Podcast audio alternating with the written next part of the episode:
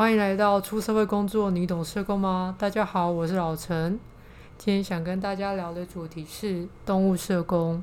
最近老陈接洽社工伙伴怀恩的时候，接收到了一些有关动物社工的新知，老陈觉得很新颖，所以想录一集来跟大家分享。今天的内容非常的丰富，所以呢，事不宜迟，赶快来欢迎我们的怀恩。嗨，大家好，我是怀恩。跟大家介绍一下你。好，因为我本人正职的工作在社工师工会工作，所以平常工作就是做会员服务。动物社工其实目前就不是本业啊，就是是一个有点像是在养的小盆栽，然后看什么时候可以慢慢的把它养大这样子，就还蛮小心栽培它的。所以现在推动物社工这些东西，大概都是下班时间在做。我大概每一年的最后一季，就是十一月到十二月。那个时候才会办工作坊，我大概这两三年大概都是这样，其他的时间就是在动物社工的粉丝专业上面，就是转一些猫咪图啊，或者是可爱动物图，或者是可能偶尔会有议题，像前一阵子是香港的那个反东东那里面，其实有很多动物也在那里面受害，它其实你可以想象是一个很大型的暴力活动，所以。他们去驱逐的那些警犬，他们是没有戴面罩的，在吸那些催泪瓦斯。那之前也有很多报道在讲，他们的催泪瓦斯其实有射到一般民宅去，那也包括兽医院，包括老人院，包括幼儿园。嗯。那呃，对我来讲，其实就是大型的暴力事件啊。那这些事件其实也都会影响到呃动物跟人这样子。嗯。对，大家如果有这些议题的话，才会就比较认真一点。但平常没力气发文，就是转转转转一些猫咪图这样子。嗯，了解。那为什么会想要把社工跟动物做一个连接呢？哇，这个故事很长哎，就是得从社工系毕业之后，因为我动物毕业嘛，然后那也大概是十十多年前的事情了。嗯、然后那时候毕业，当然第一年就是去先去服役啦。就是去当替代役，嗯、后来是有帮宠物旅馆的老板弄了一个协会，就帮他们设立协会。我想说社工，嗯、啊，懂懂人民团体吧，就帮人家弄人民团体这样子。嗯、所以这后面的经历蛮多的，就是动保的，然后我也带过老人，带过社区，然后带过亲子馆，就是这些经历才混合到现在，就是有一些对人跟动物关系的不同观察。才慢慢的开始，才开始推这些东西。嗯，那可以简单跟听众朋友来说一下，什么是动物社工？动物社工，如果我现在的公开讲法，大部分一般的讲法就是，它就是我现在设的粉丝专业。嗯，我希望去做一些社群的活动，可以把对于助人工作跟动物有兴趣的人先抓出来。嗯，所以我们会办读书会，然后会办演讲跟工作坊的活动。那谈的主题就很多了，谈的主题基本上只要跟助人工作跟动物有关的都会拿进来。大家第一个印象可能都是动物辅助治疗，嗯，就是我们带着可能有训练好的动物，然后跟着一些专业的助人工作者去做一些活动。嗯，那他可能会有一些比较特别的目的，比如说做复健，或是是做情绪陪伴，嗯嗯，嗯，这一些这是。大家可能比较第一个时间想到的，但是其实还有很多跟动物有关的助人工作，比如说，呃，家里面有动物的主人或者是家庭成员，当动物过世的时候，其实我们会感到难过。嗯，那这一点也是可以介入的。这一点其实也是我最一开始在还没有粉丝专业之前有做过一点点小的尝试，因为我那时候跟我当时的伴侣养的猫过世。嗯，然后我那时候就一直在想说可以做些什么事情，这样，然后我就办了团体，嗯嗯，就是给这些有动物失落经验的家人们，因为他们真的把这些动物都当成家人这样子，嗯，对，就来做一个支持团体，然后又哭又笑。哦，所以那个支持团体你是就是 leader，我是 co-leader 啦，你是 co-leader，那 leader 那时候那时候那时候刚出社会没多久，所以没什么自信可以带，那时候也是请。认识的心理背景的人帮忙带这样子，然后我们都走叙事啊，就大家说故事这样子。嗯。那除了像这样子的主题，也包括家庭暴力跟动物虐待。嗯。在美国，他们其实有很多实证研究证明这两个东西是相关的。嗯。其实家庭里面的动物是可以让我们多一些可以观察的点。然后甚至是家庭暴力的一些警讯这样子。嗯、那除了这个议题以外，也包括安置，因为现在安置机构其实是没有办法带宠物进去的。嗯，那这个也会影响到大家接受服务的意愿。考量的点是什么？如果把动物留在相对人那边，动物可能会受害。嗯、其实跟留小孩在相对人身边是一样的意思。可是，呃，现在的机构服务可能可以带孩子进去，嗯，但是没有办法带。有些人是毛小孩进去，对。所以有些人他们想带动物出来，但是没有办法。嗯，大概是类似这些主题，其实还蛮多的。因为对我来讲，觉得这几年。就是我都会跟大家讲说，动物还蛮就是出现在我们的身边，可是我们没有去留意？我上个月刚去台南讲讲讲座，我有特别挑了一些关于身心障碍者跟动物的小的议题来讨论，包括有一些是在谈导盲犬。嗯嗯，那导盲犬在被使用的过程里面，它是被当做工具，因为它必须得训练好被被辅，对对，它是辅具。可是在这个家庭照顾上面的议题，或者是他们要分离的议题，这件事情是比较少人在谈的。嗯，好，那还有哦，那天有谈一只猫咪是情绪辅助猫，是英国认定的，然后它的主人是台湾人。嗯，那个主人他去英国念医学系。那因为疫情，他要回来，然后他的主人是自闭症，嗯，所以这只猫其实是他们从小养大，然后来陪伴他度过一些情绪难关的时候，呃，这只猫可以帮上。所以他在英国都没有认证，但是在台湾的法规目前是没有对辅助的猫咪是有人呃有相关的法令，目前就只有导盲犬，嗯，所以它在它不管是回来的时候入关还是检疫，跟回来进出一些公共场所的时候都不像。在英国那么方便，嗯，大概会有这些议题。其实如果你仔细想的话，或者是从实物现场观察的话，你就会发现其实动物还蛮多东西可以谈。嗯，所以广泛性其实没有一个很狭义的定义，在动物社工是什么样的解释？对。但就是你日常生活当中所接触到的动物，跟它的关系，跟它的连接，在你生活中它充斥着什么样的角色？这部分去介入。嗯嗯，是，所以我我其实办工作坊的时候，我没有就是没有给伙伴特定的工作方法。嗯。但是我会给一些架构。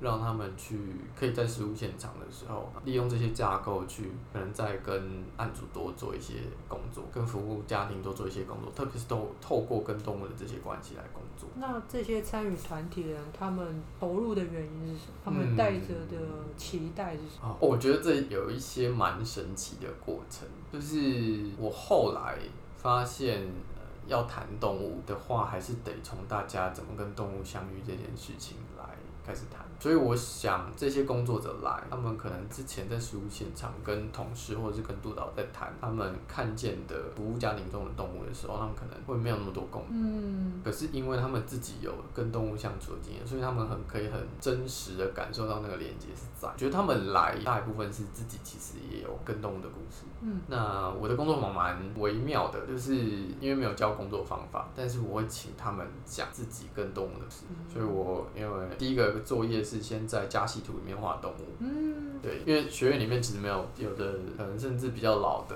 在教干工作的时候，并不会特别讲宠物怎么画。然后我的那个工作坊就会要大家画进去，然后会不是只用一个标记，就是你还可以标出不同的物种。就如果是猫的话，你就画一个猫的头；嗯、如果是兔子的话，你就画一个兔子的头。嗯，对，你就可以照你喜欢的方式画，可能是你这辈子画过最自由的家系图吧，就不用上系统，你知道吗？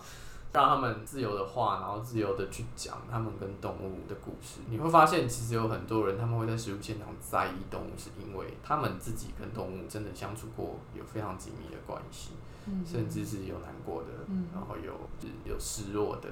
我印象很深，我第一次办工作坊的时候，有一个社工，然后他就说他没有办法理解为什么他的案主一定经济有困难的，还要养着一只动物。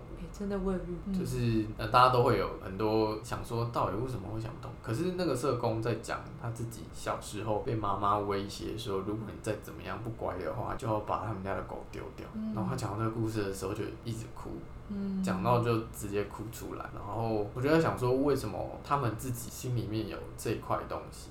就是他可以跟动物的连接，他可以落泪，可是他却没有办法去感受到服务对象跟动物的那个关系。嗯，那个当下我觉得蛮惊讶，然后也是因为那个时间那样子的画面会让我觉得不行，我觉得一定要让大家把自己跟动物的那个连接找回来。嗯，那就一直沿用了这个形式下去做。所以我那时候上课的时候都会跟他们讲，我说我今天不是来告诉你们很多资讯，当然我课程还是会讲得很慢啦，简报准备的时候还是希望可以准备满满的东西给大家。但是呢，我会告诉他们说，你们最珍贵的东西是你们身上跟动物的这些故事，那这是你们很重要的内在资源。当进到暗家，你们看到动物的时候，你们特别在意，你们也知道为什么动物对可能对案家或对你来讲那么重要的时候，你就可以再多做很多工作。嗯，我回应刚刚那个，如果你再不乖，就把你的动物丢掉。其实他是把动物当做一个物品。嗯。就是，其实它也是一条生命。那生命的一个断舍离，是是这么简单的过程吗？好像大家这样子思考，然后就是反映出对于动物的一个看待，还是一个跟自己有距离，不是那么像是真的对待一个生命去这样子的对待。嗯，如果就实物现场的话，通常这样子的画面会让我直接想到教养的议题。嗯，就是你对孩子们是不是全控的？嗯，你是不是其实照顾的资源不够，你才要用打骂威胁的方式？嗯，刚刚前面讲家暴的时候，这点其实也是很直接的，因为家庭里面比较有权力的人也会利用动物来威胁其他人。嗯，然后威胁受暴妇女啊、幸存者啊、小孩啊。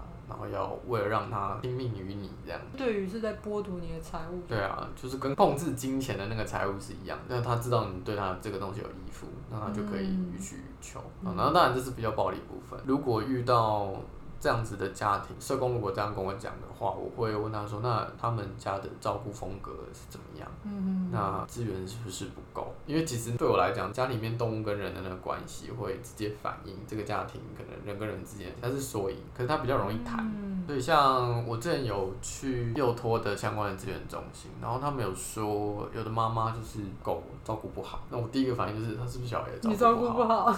那时候嗯，然后我就想一下，就就当然是这样子，就很。很直观的，我就说，可是你有没有办法借由谈照顾动物的事情来跟家长来谈照顾孩子的事情？嗯，因为如果我们谈人的照顾，有时候大家防卫性很强，就是小孩子怎么照顾不好，那妈妈的防卫性可能很强。可是谈动物可能比较不会那么高张力，嗯，你甚至可以带着罐罐或者是宠物需要的东西来跟妈妈讨论照顾的辛苦。妈妈，你这样子家里要照顾动物，要照顾小孩，是需不需要帮忙？那你可能可以从动物切入，比较不会那么有威胁性。这种建立关系的一个，没错，就是是个好的建立关系的入口，这样子。对，嗯，我常常在演讲的时候，或者是工作坊，都会跟他们讲说，如果你仔细把你跟动物的生活盘点起来的话，你就会发现很多大小事都有关。所以你去一个案家去问候他们家的动物，跟问候小孩子最近功课好不好，其实是一样的。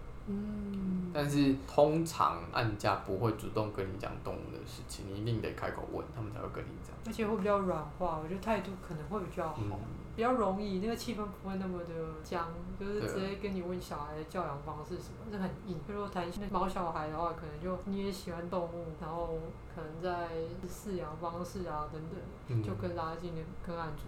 对啊，没错，就是是个蛮软的切入的要点，因为我觉得有时候直接谈，哇，你直接谈小孩，我想说你是不是要把我小孩拿去安置？对，就是说你对我 很怕很敌意这样子，什么不满？什么事情是不是都要上法院？你现在讲的这些东西，是不是到时候那个侵权争夺的时候威胁我？但谈动物可能就比较不会有那么威胁感，除非你要把他的动物送去送去动保机关啦，那可能另当别论。真的有之前有社工问我，他就问我说，他案家养着台湾猕猴怎么办？那时候猕猴啊，对对对，哦、就是猴子，然后笼养，嗯、然后他问我说要不要检举他，要不要就动保处理之类的，对对对。我说没关系，你还是看状况，然后你的工作还是在人的上面，但你可以考量动物，就是如果真的有什么生命危险，可以通报这样子，就就叫动保处来这样。其实我之前有听过一个论点，就是那个家系图里面其实是画家人，然后真的有学生问过老师说，那动物算不算？可是老师竟然说不算。哇，到底哪个学校的？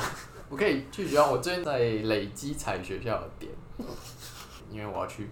宣扬家系图里面一定要画动物这件事情。它也不属于生态系统里面哦。可能之前大家对于家系图就是家人有血亲的。嗯哼。对，才会在里。这可以分两件事情来讲，就是一个是家系图，或者是我们的社工教育里面为什么没有动物这件事情，这个有文献在探讨啦。简单来讲，就是我们已经太习惯把自然跟社会分开了，嗯，所以导致我们现在社会工作的训练里面，其实很少谈到自然资源或自然环境。我们在讲生态系统理论的时候，其实是拿来分析人遇到的问题而已，嗯，并不是真的考虑呃生态这样子。那这个是文献上面有在批判的地方。另外一个是家系图里面到底可不可以画动物呢？国外的家系图的发展其实很早就把动物纳进去了。嗯，然后在中译版的两本那个家系图的书，杨东荣老师跟基督教救世军翻译，嗯、那两本家系图的书是国外很有名的、很权威的家族治疗的机构出的，他们有在发展相关的家系图的系统出来。他们其实很早之前就把动物放进去，他们是画菱形，然后标记是 pet 这样。就是宠物，所以其实这个东西到底是不是？我觉得如果大家真的有一点点力气，可以回去念一些原文的东西，去看一下那些东西到底原本怎么来，你会发现很多事情都跟老师讲不太一样。所以我觉得，因为在翻译的过程，大家已经太习惯把教科书当成是圣经。我刚讲的那两本书，我们之前有一些朋友在开读书会，然后就发现他有在讲。三角关系就是家族治疗讲的三角关系里面，其实是可以跟物的。嗯，当然对国外来讲，动物是生命了。可是他说，其实你也可以把物画进去，就比如说一个很重要的纪念物，可能是阿公过世之后留下来的，可能传家宝之类的东西，它也是可以拿来评估。家庭里面的人跟人之间的状况，比如说我们会争遗产，嗯，这遗产其实是个物嘛，但是它其实也在家庭里面形成一个三角关系。嗯，所以刚刚讲的那个老师说物就不能画进去这件事情，我是不是很认同？那是怀恩，你之前在投入动保都有没有一些特别的经验的时候，想跟大家分享？动保现在回想起来都是很黑暗的事情呢，因为我觉得动保是比较少人关心，然后他有时候真的太容易滥用人的同情心。因为早期他们在推这些议题的时候，真的是要拼了命的救猫狗哎。嗯。但是我觉得这几年资源不太一样了，就是这三十年来收容所的状况都在改变。还蛮推荐大家可以去收容所走一遭，尤其是都会区域，就五都的收容所，目前其实都还环境算还不错。嗯。他们最大的困境真的就是预算，虽然有法规，像动保法上面有一些规定的事情，他们要稽查，其实没有人力。嗯。有一些东西就变成得仰赖动保团体，但动保团体有时候他们可能光做安置这件事情就花去非常多的资源跟力气，大概就是现在想起来都还蛮黑暗的，就是大家要怎么样在那个资源里面就是求生求生存，然后你也会听到一些同行里面很不好的新闻啊，就是他们收了很多善款，但是其实动物救的不怎么样，大概会有这一些。听同事讲，然后可能虐猫啊，然后被埋起来，然后我们还得跟动保处一起去工作这样子，然后怎么样确定它是蓄意的啊，干嘛的？但我最近也都还是有在接触动保的资讯，因为家暴跟动物虐待那一块，如果要做连结的话，其实得知道动保案件怎么办。所以我之前也有去参加过动保案件办理的呃训练，嗯，他们在讲说你要怎么证明。一个人是蓄意杀那只动物是超难的事情，因为动物不会讲话，嗯，所以你只能透过兽医的解剖，哦，还有跟我们验伤一样，对，跟验伤一样，可能还有一些环境财政啊这些什么，你才有办法在法院上面判他刑，因为现在虐待动物是有刑责，但要举证这件事情就很不容易，所以之前有团体在教怎么收证，嗯，然后办案的流程怎么样。经验就这样吧。不过我以前做做动保的时候，就是真的觉得跟动物单纯在一起的那个时光，就是还蛮美好的。你就不用烦恼太多事情。所以，如果我们真的发现有虐待动物的状况，就是报警吗？还是说这个流程是怎么样？报警可以，但如果是五都的话，应该说各县市都可以找动保的机关，动保处或者是防疫所。去做。那如果人力不足的话，其实还是是可以请警察来，因为他们会受证，然后他们会是可以拿报案三联单的。哦，所以就是抢救那一只动物，可能就把它安置，然后一样就像我们人寿报的时候会有的流程。对对对对对对对，可以这么说。就是如果说它是还有生命的话，那可能动保处会带回去做紧急处置。嗯，但因为他们收也不是二十四小时轮的啦，他们也是很辛苦。因为刚刚讲那个预算的问题，如果是死亡的话，那就是看有没有明显的是犯罪的，对人为的，比如说就是头是直接被切掉的啊，或者是悬吊起来的，那那些都会很很明显这样子。在网络上面可以看到很多那种都会有人搜证说狗主人弃养，或者是狗主人把狗。拖着车子后面走，然后导致它都流血，那那些其实都可以作为证据去，就是可以去报警的，嗯、可以去报案的这样子。嗯，嗯，嗯，因为我们很多服务领域里面都有什么生障福利法、老人福利法，那动保法里面有维护我们动物的相关的福利。有，因为动物福利其实要提供它适当的遮蔽、饮食、健康这些，其实是有最低标的，但它在执行上面会蛮难的。应该在前面第几章，因为现在老陈老师，你在在找动保，你真的很认真呢。饲主责任嘛，你看要提供呃食物二十四小时充足的饮水，嗯、然后干净通风排水，还有适当的遮蔽。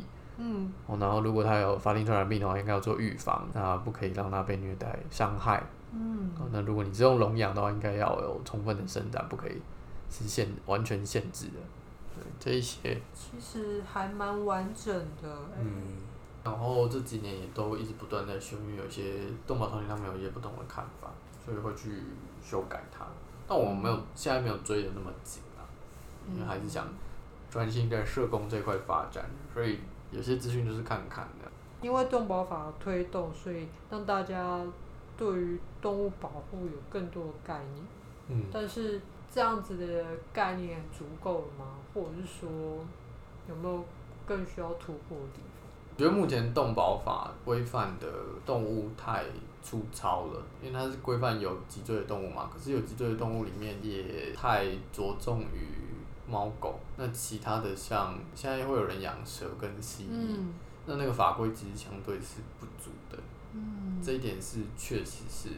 很明显，你看，连辅助动物都只有导盲犬，没有其他的动物，但这是可以慢慢发展，但也跟有没有相对应的服务出来有关系啊。因为像你说那些两爬的动物会出来，才会慢慢的有管理的需求出来嘛，法规才会慢慢建立起。这是动保法就比较大的问题。动保法有带来一个东西，我觉得比较需要提醒的是，我自己觉得它带来只有一个氏族的这种观念。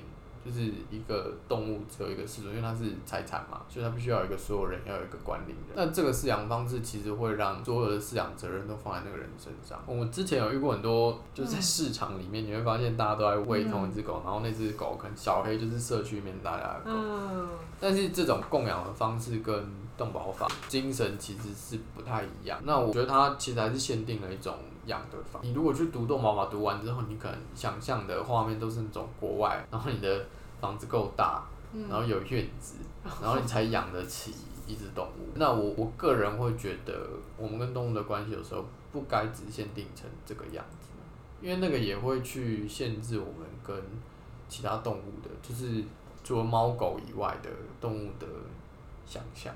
嗯，我们可能会想象哦，就是要养在一起才可爱，要住在一起至少每天可爱的，所以我们对于其他动物就会有误解，比如说对，可能对鳄鱼会有误解，嗯、对海豚会有误解，可能只是看到可爱的那一面，而却忽略了其他的东西，这是我觉得是必须要提醒的。那你会觉得说，因为现在动物社工比较少人在讨论嘛，那刚刚也听你说，它其实也不是一个很实务的一个工作方法。你会觉得它会比较像是就是精神方面的倡议吗？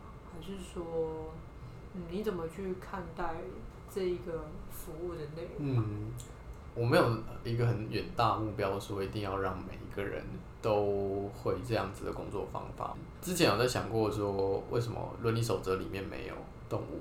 可以，其实可以把环境伦理考量进来，尤其是这几年环境状况越来越差，那我们可不可以把非人世界的东西考量到社工里面来？这个是我觉得可以慢慢发展的。但是在我目前做的这些工作里面，我其实只是希望工作者可以先留意到说，动物是出现在我们的实务工作里面，它可以多提供一些你的观点跟角度，让你的实务工作可以变得更丰富。所以对我来讲，可能有点像是，如果是做心理师的话，就是多一个疗法，有没有？多一个观点，你可以跟你的案家工作。毕竟这是一个。多元文化后现代的时代，所以如果你有兴趣想要知道这一块，也许就是可以多提供你一些跟案家一起工作的方式。觉得是这样，就如果我们今天做每个服务都是一件艺术品的话，那动物社工给你的就是多一件材料，你可以做不一样的创作。我对社工服务的看法，然后还有我现在在推动物社工这一块的时候的想法，这样子。我们并没有，有人会问我啊，问我说，好像那做动物社工会不会需要证照？我都说你不用，你不用，你要有证照才可以做这件事情。这样子，就是如果你关心动物，然后你想要试着结合在你的工作里面，你就可以来听听看这样。刚才有提的动物治疗是大家普遍对于这动物社工的一个想象。嗯，那有没有一些？特别或者是一些案例可以跟大家分享。我自己其实没有直接做动物辅疗，因为辅疗它会涉及到一些比较细的动物的行为训练，然后它可能得对动物很熟。那个时候我觉得评估对我来讲太花成本了，因为那需要非常大量的时间去做这件事情。我没有自己亲自下去做过，这点我得先坦诚这样子。但是呢，我有听过很多朋友他们做一些不同的案例，甚至是不只是用狗的，因为大家都会知道狗医师啊或治疗犬。嗯、那我也知道有认识的朋友他们在做马术治疗。嗯，有听过。对，他们针对身心障碍的孩子们或者是青年们，会做一些刺激性或治疗性的活动。那他们也会有身心障碍的马术比赛。嗯，那我觉得那个还蛮惊人的，因为你可能是肢体障碍，但是你上了马之后可以跟大家一样去做比赛。嗯，我觉得那个感觉对我来讲是蛮新鲜的。对对对，然后像花莲的黎明教养院，他们有做疗愈鸡，他们用鸡来做做辅助治疗这样子，其实是蛮特别的。那我自己听过比较多的案例都是自闭症的孩子。就是我觉得可能是因为动物跟人的连接比较没有那么多社交的负担的，所以那些孩子在跟动物相处的时候，他们会做一些改变，这样这些就是蛮特别的事情。我没有办法讲那么巨细靡遗啊，因为我自己没有做过这些个案，可是确实呃有一些很神奇的地方，一个灵性层面的连接来的。那近期有什么样子相关的？有在规划的什么样的讲座？最近只有我上一场没有 follow 到你的台南场。你要跟着我一起去台南吗？你也是？我是台南人。真假的？因为你排在平日吧，我记得是。对。对啊，所以我就没有下去。因为他们要上班日，他们是做那个在职训练，没办法。原来你来自社宣员的产地。对对对，我是这么的引以为傲。好的，我其实还是可以受邀啦。如如果比如说你工作上面，然后你跟你同事觉得需要，就可以私讯粉丝专业或者是方式，就可以直接问我说可不可以做在职训练。嗯。讲一套，我现在。讲的东西基本上在这训练都还说得过去，这样，我觉得是可以跟大家做一些实务上面的讨论。近期的话，我自己现在希望年末可以在几个县市在办工作坊，这几年讲座比较少，就是还是希望可以给大家一些最新的资讯。然后我自己给自己的一个任务就是写中文的文献下来。对啊，因为如果没人写的话，就就很可惜，也会比较少人知。我有放在 Medium 上面，然后因为之前传给你的那些文章，嗯、到现在其实都还是陆陆续续有人在点阅。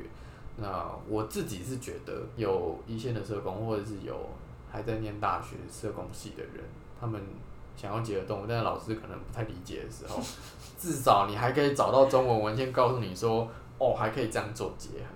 嗯，因为有很多人是苦于语言的问题或找资料的问题，所以他们就因此感到很失落。那我觉得那个真的是太可惜了，这是可以做的事情，而且未来你想想看，大家都现在家庭养动物那么多，越来越多，不养小孩，养动物。对啊，那这其实是很棒的工作的方向。如果要比较利益取向的话，这样讲。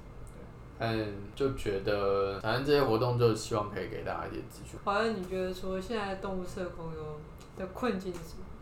困境哦，其实有一件事情是我有在想，就是因为我现在其实没有组织，嗯，就是是没有单位的，我只是用粉丝专业跟我我现在建立的这些社群网络里面在推这些事，所以我有在想说，是不是接下来可以有，也许成立团体，或者是找一些人正式的来推这件事情，因为如果比如说我们想要在家暴跟动物虐待那一块。做法制化的工作的话，那可能就需要团体来推。嗯，我觉得这是目前的困境啊。我个人的话，我好想赶快毕业。不是，我觉得你有硕士就会有差。你有硕士有这个学位，才有办法去拿研究案，你才有办法跟其他老师一起做学术研究的工作，你才可以慢慢把这些累积起来。要不然你说是你自己是大学毕业，然后发表这些东西，不见得会有人会看。那都还蛮现实的，而且确实也需要啦。如果你要做研究的话，一定至少要硕士以上的学历，你才有办法取得比较多的资源，比较有说服力。所以还是比较倾向是间接的服务，跟比较学术性的研究。是，就是推广的工作，因为自己有发现自己还蛮。适合做这一块，就是刚刚听前面做很多工作，然后我也还蛮喜欢到处去跟大家交流。我每一年的三四场工作坊都是挑县市，嗯，就是每一年大家会挑一些不同的县市。去年去花莲、台南，然后跟板桥吧。在前一年我记得好像是高雄、台中，就是到不同的地方，然后去跟大家交流。因为我发现去知道大家实物上面的困境是我有兴趣的事情，我也蛮喜欢在网络上面跟大家交流，然后就给大家大家需要的东西。就是收集大家对这个议题的一些想法、提问，然后你去针对这些问题去做一个解答，或者是更深入的研究，嗯，作为你的养分。没错，我也觉得这是我可以提供给大家的。因为像上个礼拜去台南，就有伙伴在问说，他们平常有在喂养睫毛，但是他们跟就是跟社区里面的人沟通都出了问题，那有没有解决的方法？其实是有的，这是社区工作。嗯，国外也有文献在谈怎么跟社区一起把流浪猫狗这件事情当成是公共事务来做参与，这是有文献的，而且有很多蛮多国外的团体在推。或者是他们在食物上面可能会需要一些资源，像动物辅助治疗的资源在北部是比较多，因为他们协会在北部。那天去台南的机构就有一些想推，可是他们可能就没有那么方便使用台北的资源。那我就会建议他们说，如果就看可不可以把这件事情拆开来，动物行为的问题就找训练师，方案你们可以自己去设计，但是狗狗要一定要有专家评估，所以你们看可不可以找南部的人一起合作这样子。就不一定要往台北跑，或者是不一定要跑认证，大概会提供这些小道消息给大家。啊，那呃，我觉得这两三年就是我觉得很大的收获，就是认识很多真的很喜欢动物的工作者们。这件事情对我来讲还蛮重要，因为刚开始做的时候其实还蛮蛮孤独的，真的会。因为你我前面刚刚才跟跟老陈讲讲说，我刚开始在提我的这些想法的时候，跟动保人讲。他们就会觉得你为什么那么在意人类？嗯、就是人类干嘛管那么多啊？对吧？他都养不起，那就换人养更好，家庭养就好了。你为什么要去帮他想？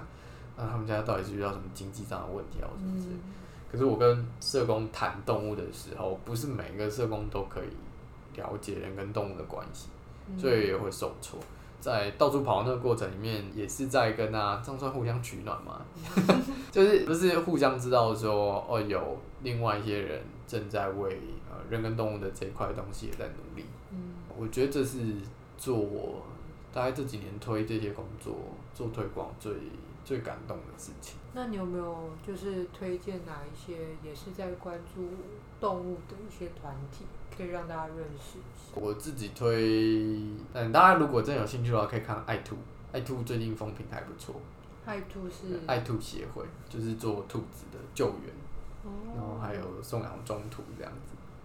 如果大家真的有对动物有兴趣的话，野生动物的资源是比较少的，所以可以看南投的野生动物救伤中心，还有屏科大的野生动物收容中心，他们最近都在放黑熊的影片，嗯、很可爱，大家可以去看一下。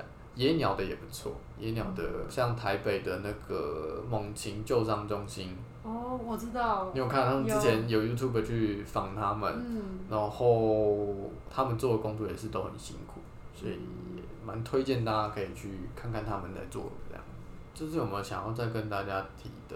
我只想跟大家说，如果你在你的书现场或者在社工的求学过程里面，有人告诉你动物不重要的话，你因为这样很难过的话，就不要伤心了，来注重粉丝专业。那那些人不要理他们，他们他们才有问题。就大概这样吧，欢迎大家一起来探讨这些东西。我觉得还蛮开放，我没有一定要靠这个赚大钱或干嘛，就是我们有要办那种都要收钱的来生死的课 这样子。因为我就以你为取向，对，我就觉得就是这件事情很好玩。然后如果你真的很想要结合动物的话，就找人来聊一聊，不会只有你这样想的。如果曾经受伤的话，赶快可以抽干眼泪，一起来找一些新方向来做这样子。好，那我们今天的内容就到这边，谢谢怀恩。好，谢谢大家，谢谢老陈。